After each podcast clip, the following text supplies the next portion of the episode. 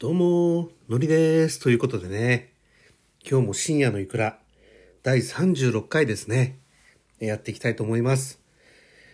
前回の収録が9月23日っていうことで結構空いちゃったんですよね。ウィークリーの配信っていうのが、えー少し乱れてしまったんですけど、なんかね、休みも変則的になっちゃってですね、なんかいろいろ忙しかったっていうのもあって、なかなか更新できなかったなという感じでございます。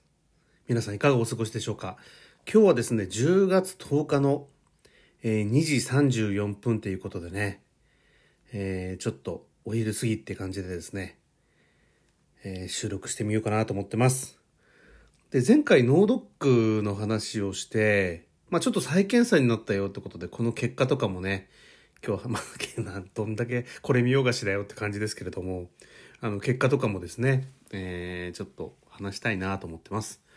で、やっぱりね、なんか、こう、検査をするっていうトリガーでですね、まあ、健康に目覚めたというか、なんかやべえなと、まあ、このまま太っててもダメだなと思ってですね、まあ、ちょうど脳ドック終わった翌、結果出た翌くらいかな。から、もう3週間、4週間ぐらい経ってるんですけど、なぜかそっからですね、6キロ、6キロですよ、6キロ以上、ストンと痩せまして3週間で。体楽ですね。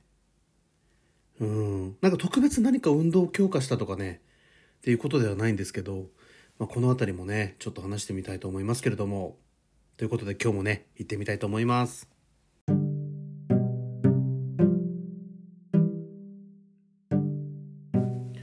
っていうことでですね、あの、スマート脳ドック受けてきたよっていうことでですね、まあ、再検査なんだっていう話してたような気がするんですよ、前回ね。で、まあ、なんかちょっと脳だし心配なんで、なんか細かいことを言って、なんか後で嫌だなと思ってですね、その時に言わなかったんですけど、1回目の検査でですね、要生検になったのがですね、左側の、えー血管にですね、動脈瘤、大動脈瘤の所見があるっていうことでね、出てたんですよ。うわーと思って。嫌だなと。なのでしょ、まあ、それは、まあ、動脈瘤なのか通常の血管なのかっていうところを精査する必要があるから、まあ、要再検ですみたいな。もう慌てちゃってですね。もう即予約ですよ。再検査。でまあ行ってきたんですけどね1週間後に。でその場でその日はその場でですねもうその場なんですよ。もう脳ドック取ったらですねもうその後もう15分ぐらいで分かるんですよね。先生に呼ばれてですね。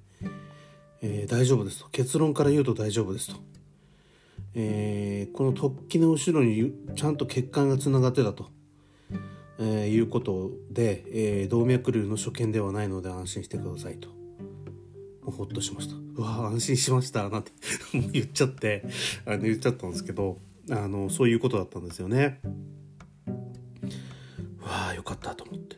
で私ねあの先生が言ってたのが右と左の、まあ、血管を比べるとですね左側の血管が非常に少ないとあの細くなってると。まあ問題ないんですっていうことで多くの人がこういう方いらっしゃいますからみたいな。こういう方全然いるんだよみたいな。何回も言うんで逆に心配になっちゃったんですけど。まあでも血流は全体としてあの脳の血流はこれあの右側左側側であのちゃんと確保されてますから大丈夫ですよっていうことで。思ってねああよかったと。あとはねなんかね鼻こうなんか蓄膿のなんか液がすごい溜まってますよみたいな感じでですね、まあ、自覚症状ないんですよね。だからそのなんか蓄膿の治療もした方がいいですよみたいなことは言われたんですけど。もう液ガンガン溜まっちゃってますよってこれ。もう息できないじゃないですか とか言われちゃうんですけど。あの息はできるんですけどまあ無呼吸症候群かもしれませんとかってなんか笑われた笑われたんですけど。まあ一応見てもらった方がいいですよっていう感じでね。話しても安心してね帰ってきたんですけどこれもね結果もで後であのちゃんとマイページで見れてね脳の MRI の画像もすぐに見れるのでもうほんといいなと。であと23年ごとにですねあの見るとあのまた再建というかスマート脳ドックやるとメンテナンスにいいんじゃないですかみたいな感じでですねおすすめされて終わったっていう感じなんですけれど。いやーまあ安心ではありましたね。安心ではあったんですがまあ、気をつけなきゃなってことでねこれからもちょっと、あのー、体気をつけていきたいなと思ってます。で MRI で最初なんかすごい音するよみたいな感じでなんか閉所恐怖症の人とか結構なんか途中でギブアップする人いるんだよねみたいな話聞いててですね。なんか先生強々として言ったんですけどまあ閉所は全然大丈夫なんですよね。私むしろ狭い空間の方が好きなんであ大丈夫だったんですけど音どんな感じなのかなと思って。だ結構な音なんですよね。なんか工事現場のような音でね。あれあんな狭い空間の中に入れられてあの音出たら 結構嫌な人いるだろうなと思って。思いましたね。でも私全然大丈夫でなんかテクノの音楽聴いてるみたいでなんか心地よくてなんか眠りそうになったっていう、まあ、そんな感じでしたね。はい。まあそういったことが全くなかったよってことで安心したっていう話でした。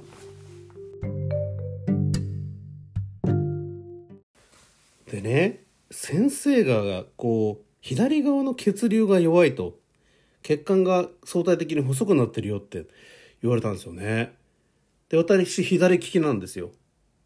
あの脳と手ってまあクロスしてるっていうので左利きっていうのもあるし私ねあの左の脳って論理思考とかなんか計算とかさ論理的に物事を考えるみたいな脳じゃないですか。で逆に右側がまあなんかイメージ脳というかさそういうような脳っていうんだけど私ねほんと全もう絶望的に理論思考がないんですよね。だからもう振り返って小学校の頃掛け算を覚えるのも結構大変だったんですよね。勉強してるのに。であと数学の公式。公式とかもねもう全然覚えられない勉強してるのに。うわーと思ってなんか苦問式とか会話されたりとかしてですねもうほんと算数苦痛だったんですよね。うんあと国語だまあ比較的社会とか国語好きだったけど国語はなんか文法？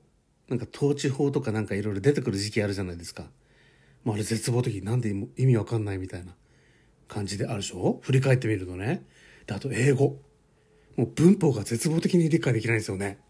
こうロジカルに、単語とか覚えたりとかこうなんか聞いたことをなんかこう覚えるっていうのはできるんですけど文法っていうロジックをね覚えるのができないんですよねだから今も文法はちょっと苦手なんですよねだからなんか論理的思考できないのってなんかそれ関係してんじゃないかなと思ってさ、ちょっと逆にスッキリしたんですよね。なんでこんなにできないんだろうみたいな。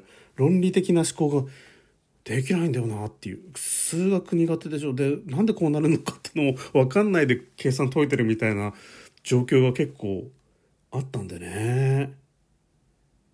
筋道立ててっていうのは結構苦手だったんですよね。だから文法も全然理解できないのなんかこれって特選なのかなとかって思ってなんか妙に安心しちゃってですねなんか振り返ってみるとそうだよなと思って計算式とかも結構勉強したのに全然できなくてみたいな感じですよね。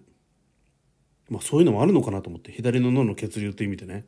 で右側はイメージ脳でしょ結構なんかイメージが妄想癖っていうかさイメージは結構あのなんかもう泉のように出てくることがあったりもクソみたいなあの話のあの内容もあるんですけどね。あるからなんかそういうのあるんだなと思ってね。結構脳って面白いなと思って。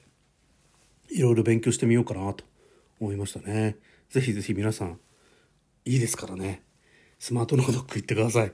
別にこれ案件でもな全くなくてですね。本当におすすめだっていうそういう一心ですので是非是非です。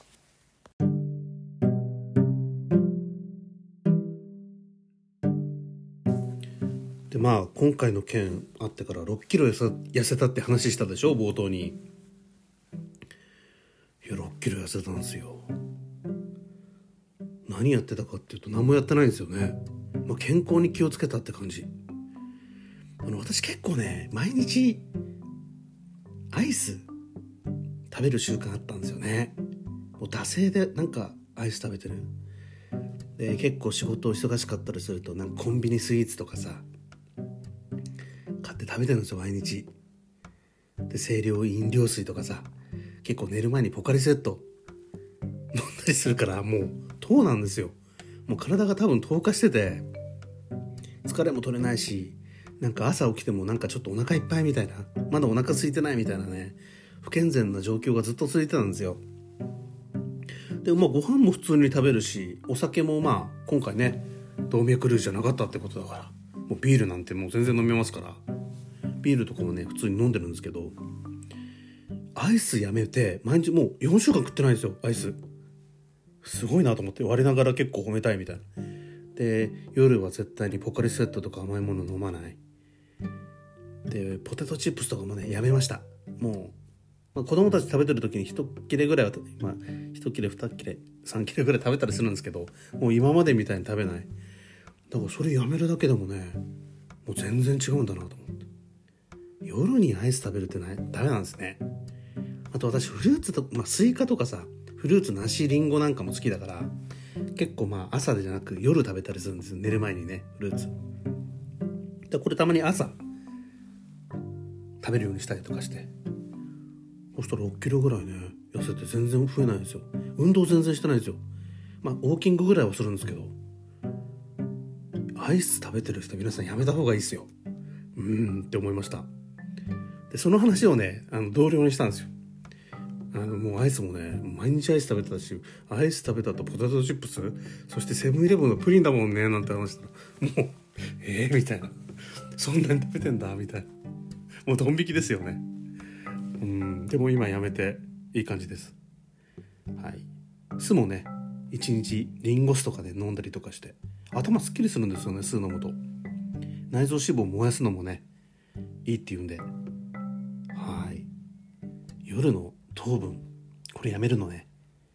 いいですね。最初きついんですけどね。もう最初の2週間くらいもう俺アイスやめてる。ソフトクリームずっと食べてないんだよね。みたいな。もうずっとこじぐだぐだぐだぐだ奥さんに言ってたんですけどもう最近そういうのもなくでいい感じです。体も楽なんで夜糖分取らないのおすすめですね。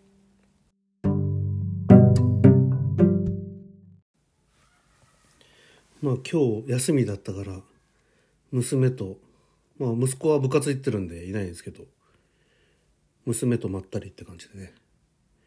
もうね娘はね小学校2年生ぐらいになっちゃうとねもう自分の価値を分かってるんですよね。父親がもう娘が可愛いっていうその価値を、ま、もう完全に理解してるんですよね。でもうねお父さんがもう一番ダメージを受ける言葉とかね分かってて上手に使うんですよね。この前なんてねなんかちょっと内容忘れたんですけどなんか思い通りにならないのかこう注意したのかいやそれダメだよいやそれできないわって断ったのか忘れたそれは忘れちゃったんですけどね。そしたら娘こういうふうに言ったんですよ。このままだったらお父さんのこと嫌いになっちゃいそうって。まあどんだけだよって。どんだけだよっていうね。まあそういう側面もね可愛いなと思っちゃうんですけども。いやーすごいなと子供の成長。このままだったら お父さんのこと嫌いになっちゃいそうですからね。それでいて夜一緒にえっ、ー、と寝るんですけど腕しっかり掴んでね寝てたりするんでね可愛いなと思ったりしますけれども。はい。そんな日常のエピソードでした。はい。ということでね深夜のいくらお開きの時間がやってまいりましたということで今週ねやっと、えー、まあ、10月初ですかね、えー、配信できましたけれども来週もねちょっとなるべく配信したいなと思ってます。ぜひですねお待ちいただければなと思ってます。全国的にもねちょっと地震なんかも増えてるんで、えー、日々の備えっていうのね大事なんじゃないかなって、えー、この前思ったんですが、えーと、皆さんもですね、え、ご安全にお過ごしください。それではまた次回お会いいたしましょう。それでは。